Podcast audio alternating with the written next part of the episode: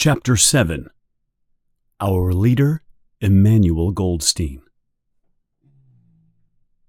They vaporized Syme. One morning he was not at work. A few careless people talked about his absence. On the next day, nobody talked about him. His name disappeared from lists and newspapers. He did not exist. He had never existed. Parsons is helping to organize Hate Week. He is completely happy, running around, painting posters, singing the new hate song, smelling even more strongly of sweat in the hot weather. Daily life no longer causes Winston pain. He has stopped drinking gin at all hours, and his knee feels better. He does not want to shout angry words at the telescreen all the time. He meets Julia four, five, six, seven times during the month of June. It is so hot at the end of the month that they lay on the bed in the room over Mr. Charrington's shop without clothes on. The rat has never come back. Sometimes they talk about a more open war against the party, but they do not know how to begin. Winston tells her about the strange understanding that seems to exist between himself and O'Brien. He sometimes feels like going to see him, telling him he is the enemy of the party, demanding O'Brien's help. Strangely, Julia does not think this is a wild idea. She judges people by their faces, and it seems natural to her that the look in O'Brien's eyes makes Winston believe in him. Also, she thinks that everybody secretly hates the party, although she does not believe in Goldstein and the Brotherhood. She thinks the party has invented them. And then, at last, it happens. All his life, it seems to him, he has been waiting for this. There is a message from O'Brien. Winston was outside his office at the ministry when he heard a small cough behind him and turned. It was O'Brien. I was reading your Newspeak article the other day. You know a lot about Newspeak, I believe. Oh, not really. I've never invented any of the words. But you write it very well, said O'Brien. That is not only my opinion. I was talking recently to a friend of yours who knows a lot about Newspeak. I can't remember his name at the moment. Winston's heart jumped. This could only mean Syme. But Syme was not only dead, he was vaporized, an unperson. It was dangerous to talk about an unperson. They could kill you for it. O'Brien was sharing a thought crime with him. In your Newspeak article, you used two words which we have recently taken out of the language, said O'Brien. Have you seen the new 10th edition? No, said Winston. We still have the ninth in the office. The tenth will not be sent to offices for some months, but I have one. Would you like to see it, perhaps? Yes, very much, said Winston, who could see where this was leading. You will be interested, I'm sure. You will like the smaller number of verbs. Shall I send someone to you with the dictionary? But I always forget that kind of thing. Perhaps you could collect it from my flat at a convenient time. Wait, let me give you my address. They were standing in front of a telescreen, which could see what he was writing. He wrote an address in a notebook, pulled out the page, and gave it to Winston. I am usually at home in the evenings, he said. If not, my servant will give you the dictionary. And then he was gone. They have done it! They have done it at last! The room is long, There is a thick carpet and a soft light. The sound from the telescreen is low. At the far end of the room, O'Brien is sitting under a lamp with papers on either side of him. He does not look up when the servant shows Winston and Julia in. Winston's heart is beating fast. It is dangerous to arrive with Julia, although they met only outside O'Brien's flat.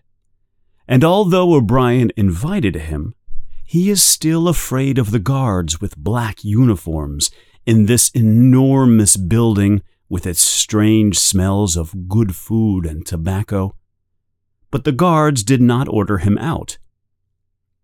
O'Brien continues to work and does not look pleased at the visit.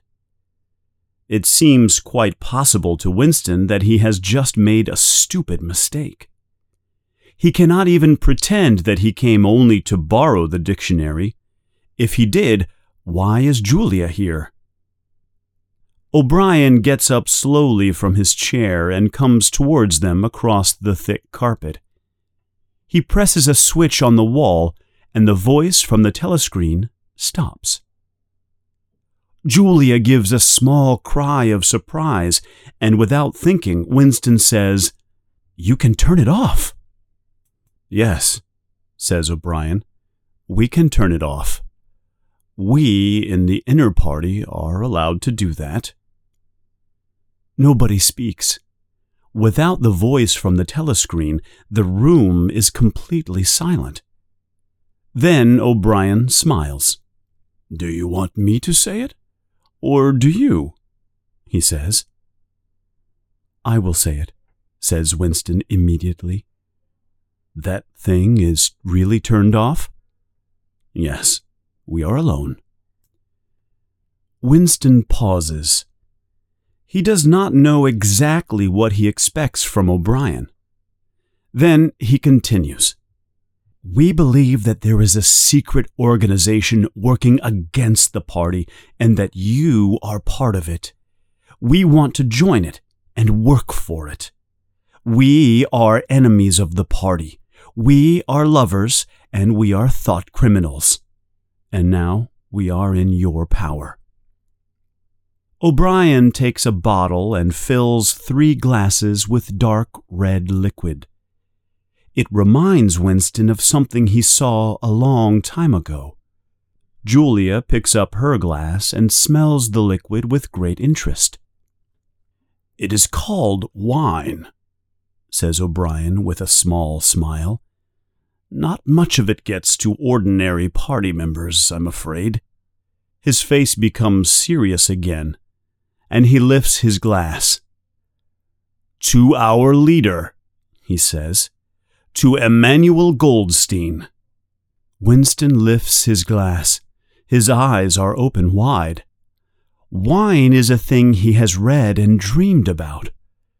For some reason, he always thought it tasted sweet, but it tastes of nothing. The truth is that after years of drinking gin, he can taste almost nothing. So Goldstein is a real person? he says. Yes, he is. And he is alive. Where, I do not know. And the Brotherhood is real too? It was not invented by the thought police? No, it is real. But you will never learn much more about the Brotherhood than that. He looks at his watch. It is unwise, even for me, to turn the telescreen off for more than half an hour. It was a mistake for both of you to arrive here together. And you, comrade, he looks at Julia, will have to leave first. We have about twenty minutes. Now, what are you prepared to do? Anything we can, says Winston. O'Brien has turned himself a little in his chair so that he is looking at Winston. He seems to think that Winston can answer for Julia. You are willing to give your lives? Yes. You are willing to murder another person? Yes. You are willing to cause the death of hundreds of innocent people? Yes. If, for example, it would help us to blind a child and destroy its face, would you do that? Yes. Are you willing to kill yourselves if we order you to do so? Yes. You are willing, the two of you, to separate and never see each other again? No, shouts Julia. It seems to Winston that a long time passes before he answers. No, he says finally. You did well to tell me, says O'Brien. It is necessary for us to know everything. O'Brien starts walking up and down, one hand in the pocket of his black overalls, the other holding a cigarette. You understand, he says, that secrets will always be kept from you. You will receive orders and you will obey them without knowing why. Later, I shall send you a book by Emmanuel Goldstein. When you have read the book, you will be full members of the Brotherhood. When you are finally caught, you will get no help. Sometimes we are able to get a razor blade into the prison to silence someone, but you are more likely to tell them all you know, although you will not know very much we are the dead. We are fighting for a better life for people in the future. He stops and looks at his watch. It is almost time for you to leave, comrade, he says to Julia. Wait, there is still some wine.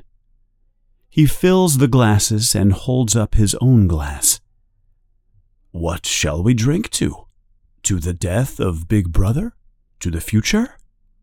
To the past, says Winston. Yes, the past is more important, says O'Brien seriously.